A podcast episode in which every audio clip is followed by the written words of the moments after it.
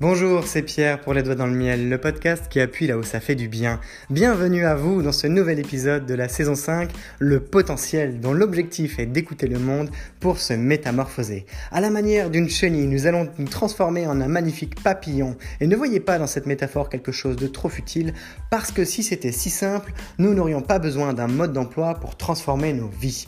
Alors, vous pourrez trouver dans cette suite de podcasts un accompagnement qui va de la réflexion à la pratique, de la stratégie au déploiement, de la théorie à l'expérience, un ensemble d'outils très concrets à appliquer dans votre quotidien pour faire face à vos contradictions, prendre votre vie en main et surtout vous autoriser à vivre pleinement. Vous êtes également invité à noter cet épisode 5 sur 5 pour faciliter sa diffusion auprès de personnes qui en auraient vraiment besoin. Peut-être que vous en faites partie et vous avez ce pouvoir entre les doigts. Le podcast est aujourd'hui écouté par plusieurs milliers de personnes chaque mois dans 27 pays et c'est grâce à vous, alors merci. À nouveau, une bonne écoute, un bon podcast, à vous les studios.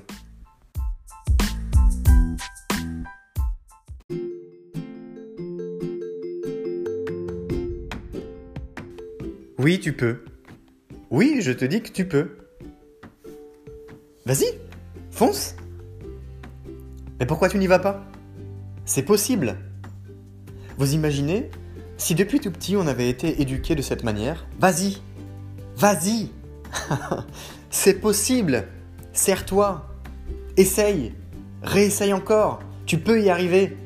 Vous imaginez un peu la dynamique dans laquelle on serait, la dynamique de vie, non pas comme si tout était tout cuit en étant euh, la princesse ou le prince de son papa ou de sa maman chez soi, non pas comme si on était les, enfants rois qu'on nous a dit être, ou encore les mauvais rejetons justement, pour parler de l'opposé.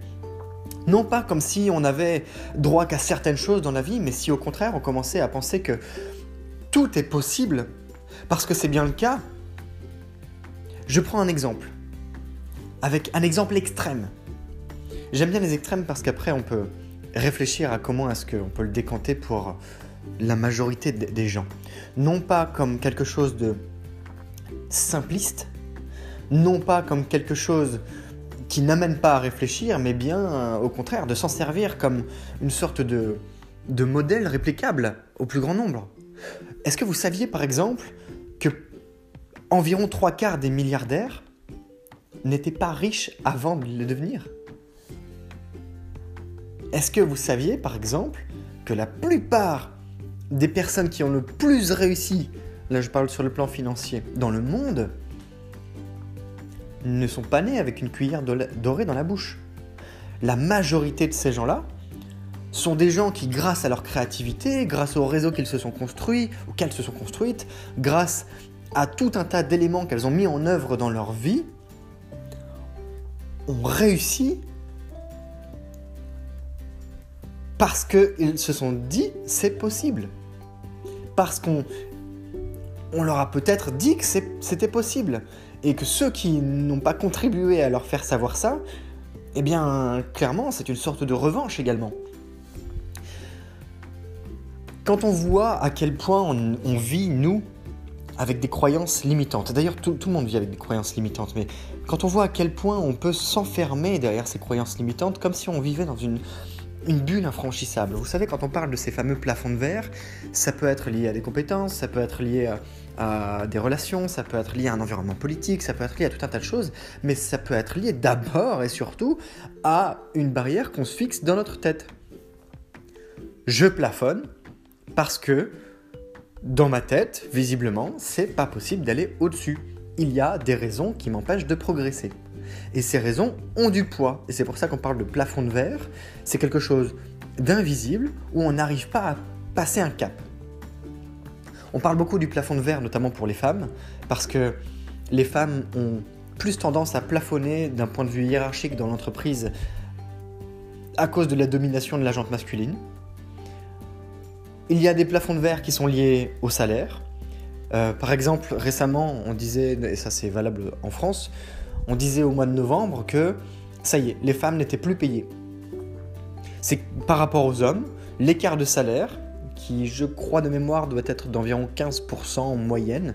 Alors, euh, ça reste une moyenne, et on pourrait aussi voir la médiane, et puis on, pourrait voir les milieux dans lesquels c'est établi, etc., pour aller plus en profondeur et mieux comprendre les impacts des différences entre femmes et hommes.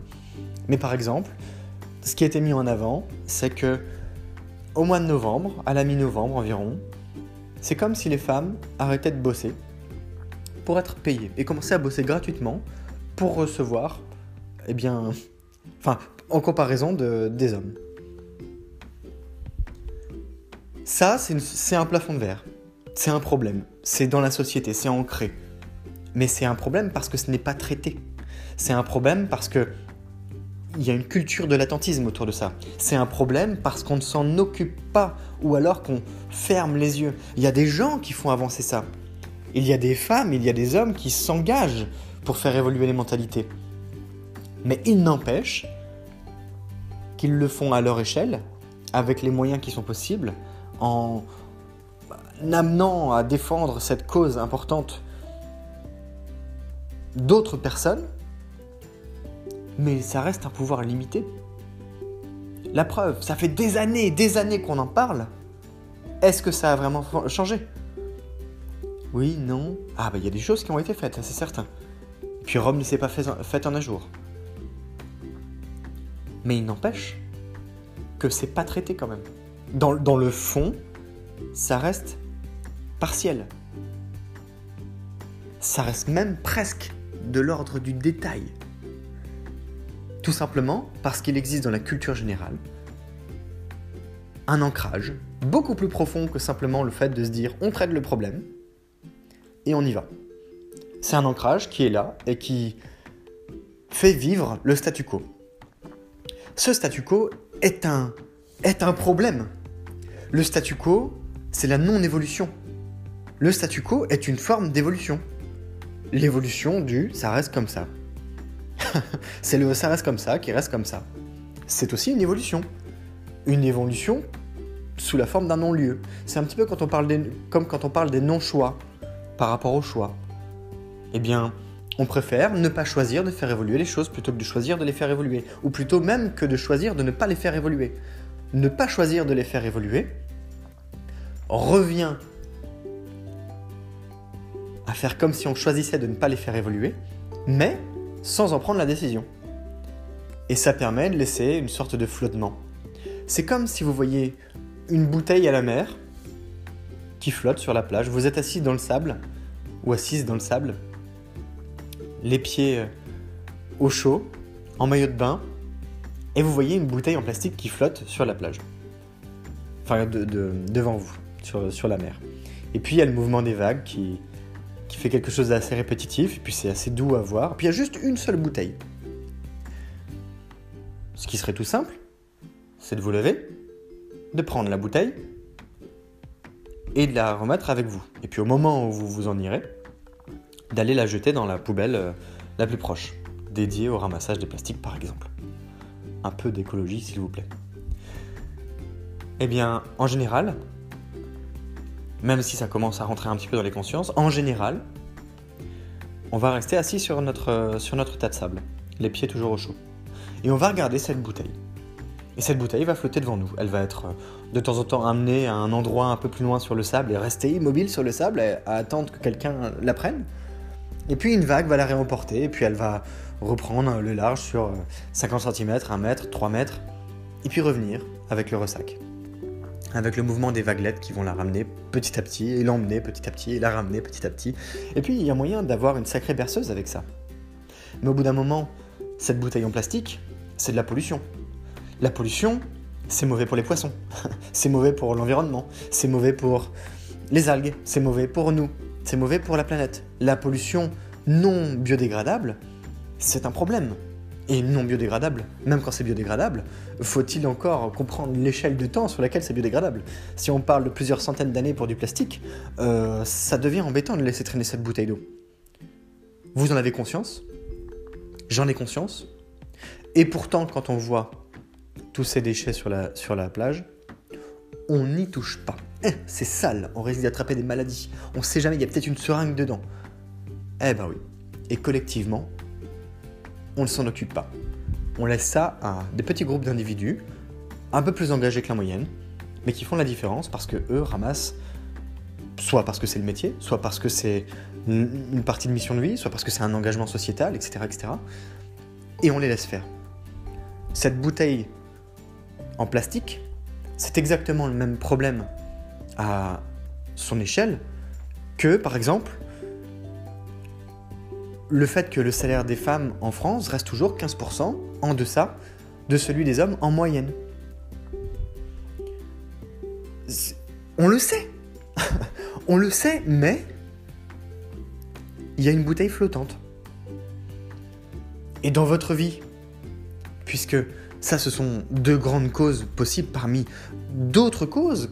On pourrait prendre l'exemple de la déforestation, de, la fonte des calottes glaciaires, de la, disparition d'un grand nombre d'espèces et de, l'extinction massive qui est en cours, du réchauffement climatique. On pourrait le prendre sous, de nombreux angles. Mais imaginez, à votre niveau, à votre échelle, pour votre vie à vous, on peut, partir de plusieurs, de plusieurs manières pour envisager le futur des possibles. Je suis partant de partir des choses les plus basiques, les plus petites, les plus ridicules dans votre vie, celles qui ont l'air d'avoir le moins d'importance. Parce qu'en réalité, ce sont celles-là, en étant un petit peu modifiées, un petit peu chaque jour, qui feront que plus tard, en plantant des graines maintenant, non seulement vous aurez peut-être un arbre qui va pousser, mais une forêt ensuite. Et ça, ça peut faire la différence sur du long terme. Se rendre compte que nos petits faits et gestes du quotidien ont le plus gros impact sur la totalité de notre vie est important. Le poids de nos habitudes est suffisamment lourd pour ne plus être senti l'environnement des possibles dans lequel nous vivons est un environnement ouvert à l'infini grâce à l'accès à toute la connaissance du monde grâce à Internet aujourd'hui. Franchement, on peut prendre des cours avec l'université de Stanford, avec l'université de Chicago, avec l'université de... avec HEC, avec les plus grandes universités du monde, depuis chez soi en étant un Pékin moyen, juste parce qu'on a accès à Internet et on peut les réussir et, avoir les notes maximum à, ces tests. C'est quand même incroyable. C'est possible. Alors qu'est-ce qui fait que ça ne change pas?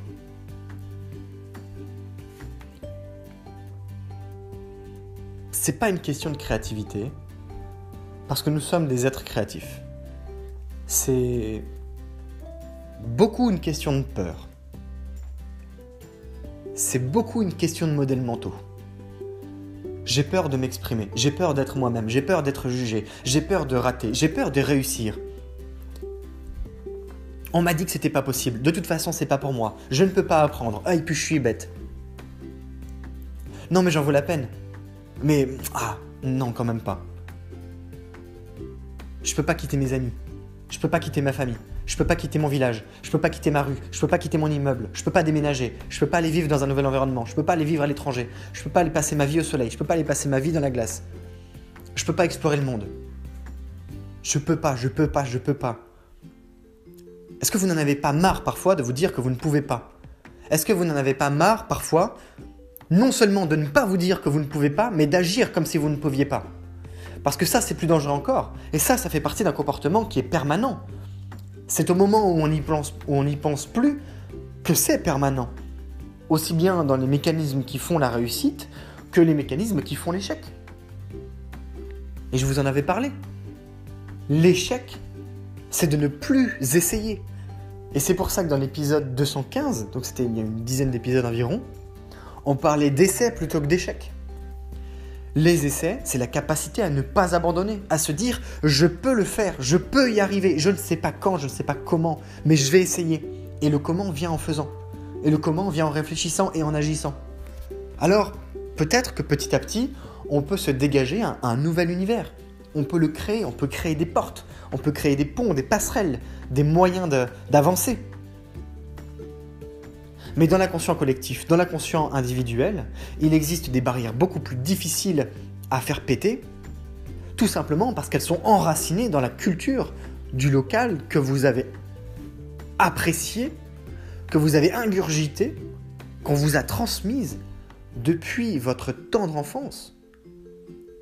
Quand un milliardaire comme Donald Trump fait faillite, quand il réussit à gagner de l'argent, c'est pas en milliers d'euros, c'est en millions et en milliards. Ce ne sont pas les mêmes échelles parce qu'il n'a pas été éduqué avec certaines échelles, il a été éduqué avec d'autres. Si vous pensez que l'argent n'est pas important, par exemple, je peux mettre ma main à couper que vous ne gagnez pas beaucoup d'argent et qu'en plus votre compte en banque n'est pas spécialement fourni. Ça, ce sont des, ce sont des sortes de vérités un petit peu euh, biaisées, mais n'empêche, entre vous et moi, que si on se pose la que si on devait avoir cette conversation, on pourrait en venir à cette conclusion. Parce que ça fait partie de mécanisme d'action.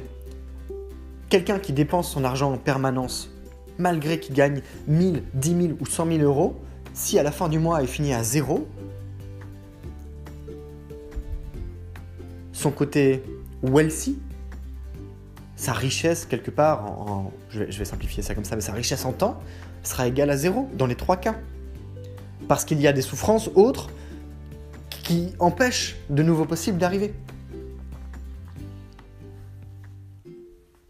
Alors j'ai peut-être un peu simplifié et j'ai fait un, grand écart euh, en passant entre, les deux mondes de ce que j'étais en train de, vous partager de, en prenant l'exemple de, de cet euh, accès à la richesse, parce que ce n'est pas seulement lié à la richesse financière, on peut aussi parler d'épanouissement, on peut aussi parler d'accès au bonheur, on peut aussi parler d'accepter le fait d'avoir le droit de vivre heureux. Quand on voit que, par exemple, la majorité des Parisiens à qui on demande euh, où est-ce que vous préféreriez habiter et qui vous répondent au bord de la mer, mais que eh bien, les trois quarts habitent sur Paris dans les arrondissements où c'est le plus circulant, alors que le bord de la mer correspond à cet environnement calme, paisible et campagnard dans lequel on peut se détendre et vivre une vie paisible, eh bien en réalité, c'est bullshit. Il y a un inconscient, voire même une conscience, des éléments qui font que bah, ils ne bougeront jamais. Êtes-vous ce genre de personne qui ne bougera jamais? Êtes-vous ce genre de personne, aujourd'hui, à la lumière de votre passé, à la lumière de vos actions du moment, du présent Êtes-vous ce genre de personne bloquée dans une forme de statu quo? Et grandir, changer de travail, changer de maison ou d'appartement n'est pas nécessairement une remise en question du statu quo. C'est juste euh, l'évolution du statu quo, ou, sa non-évolution justement. C'est pas parce qu'on change d'environnement que notre, notre environnement des possibles évolue. Non, non, non. Ça, c'est très très lié au comportement, c'est très lié à, nos habitudes de vie. Je vais prendre un exemple. Dans plusieurs entreprises dans lesquelles j'ai travaillé, deux à trois fois par semaine, les gens vont picoler au bar le soir. Bon, moi ça m'amusait aussi à un moment. C'était agréable d'aller boire une bière, c'était agréable d'en boire une deuxième, c'était agréable de passer du temps avec des collègues qui sont quand même des gens très sympas, en tout cas ceux, qu'on fréquente. Ça peut devenir des amis. Et derrière, quel est le problème? Est-ce que vous saviez par exemple que la consommation de drogue, alcool et tabac compris, est très lié à ce qu'on appelle un suicide social? Le suicide social, c'est le fait que ça n'aille pas et que du coup vous vous réfugiez d'une manière ou d'une autre, ça peut aussi être du sucre, beaucoup de pâtisserie ou, ou de la nourriture très grasse, des choses comme ça. Le suicide social est une réponse par le biais de la consommation d'aliments et de substances qui nous font nous sentir bien de manière ponctuelle, en réponse à un environnement dans lequel on ne se sent pas bien. Et c'est un cercle vicieux. Je ne sais pas si vous vous rendez compte, je ne sais pas si vous consommez beaucoup d'alcool, si vous faites beaucoup la fête, si vous fumez beaucoup, si vous consommez d'autres substances, d'autres drogues, si vous consommez beaucoup de pâtisseries, beaucoup de choses sucrées, ou au contraire beaucoup de choses grasses, sachant que sucré et salé peuvent s'allier. Si il y a une consommation à outrance de votre part, pensez-y. Qu'est-ce que ça cache? Qu'est-ce que ça vient équilibrer? Je vais pas faire mon psy dans cet épisode, mais posez-vous la question.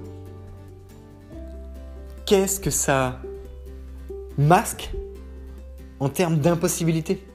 Pourquoi est-ce qu'un comportement répétitif associé à quelque chose qui vous fait vous sentir bien de manière ponctuelle est un détournement de quelque chose qui ne va pas bien dans votre vie pour trouver un équilibre qui au final permet de vous sentir mieux grâce à des petites actions dans vos repas, dans vos comportements de consommation, dans vos comportements de fréquentation,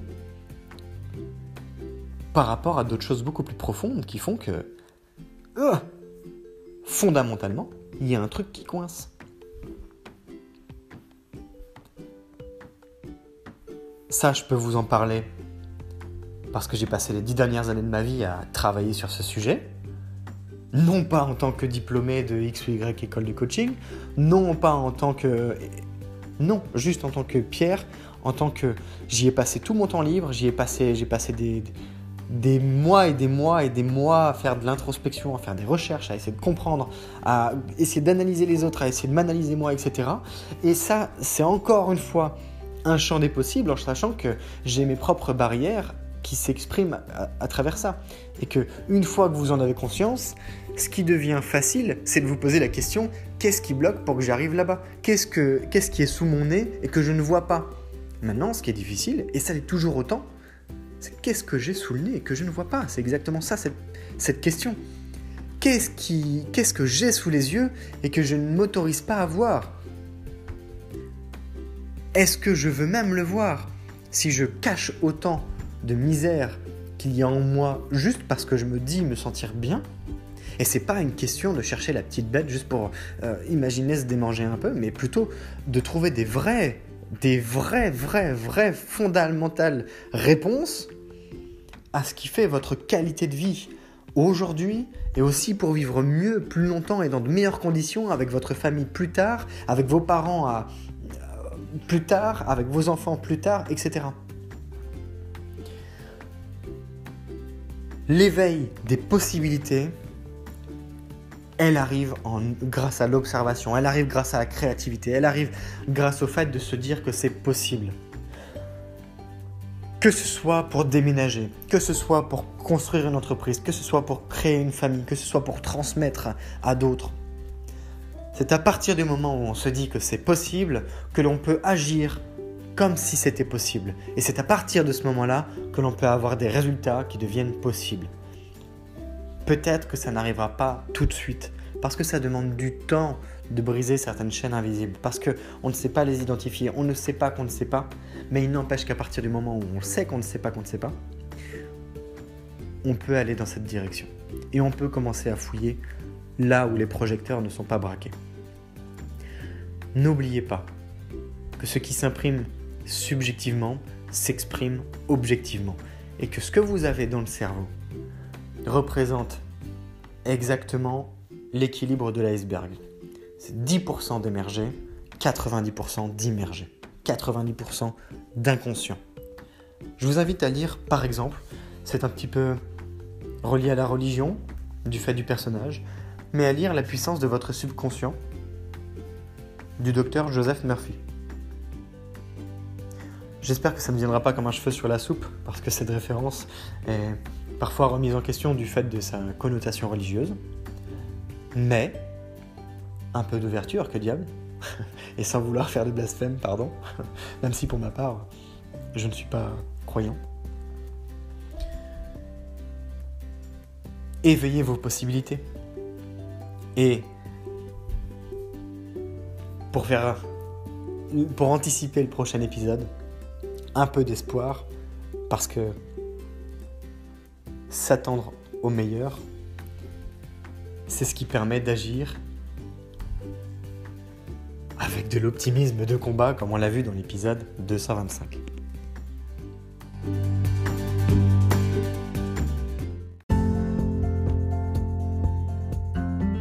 Cet épisode touche à sa fin et vous trouverez la suite de l'histoire eh demain ou encore si vous écoutez le podcast d'une manière euh, non linéaire, eh bien sachez que cette comme une histoire, un processus qui est raconté au travers de différentes saisons. Vous êtes dans la saison 5 en ce moment, le potentiel qui fait suite à 4 saisons, la bestialité, la colère, la faim, la paix, et dans l'ensemble, c'est vraiment un processus, une histoire que vous êtes invité à découvrir, que ce soit en picorant dans l'étagère pour y découvrir vos plats préférés ou encore d'autres que vous aimez un peu moins, de la même manière que eh bien, vous pouvez contribuer à cette histoire en partageant pourquoi pas vos témoignages, en vous abonnant à la page Instagram Les Doigts dans le Miel, ou encore en envoyant un message vocal depuis l'application Encore, puisque c'est possible de vous insérer, de vous intégrer dans le podcast de Vive Voix. À nouveau, je vous remercie pour votre écoute, pour votre fidélité. C'est grâce à vous, eh bien, si moi aussi j'ai la motivation de continuer à produire le podcast, de la même manière que c'est grâce à vous et aux bonnes notes que vous pouvez partager sur les applications où vous écoutez le podcast, c'est grâce à ces bonnes notes que le podcast est diffusé auprès de personnes qui ont plaisir à découvrir ce qui est dit. Je vous souhaite une belle journée et je vous dis à demain. C'est Pierre, les doigts dans le miel, le podcast qui appuie là où ça fait du bien.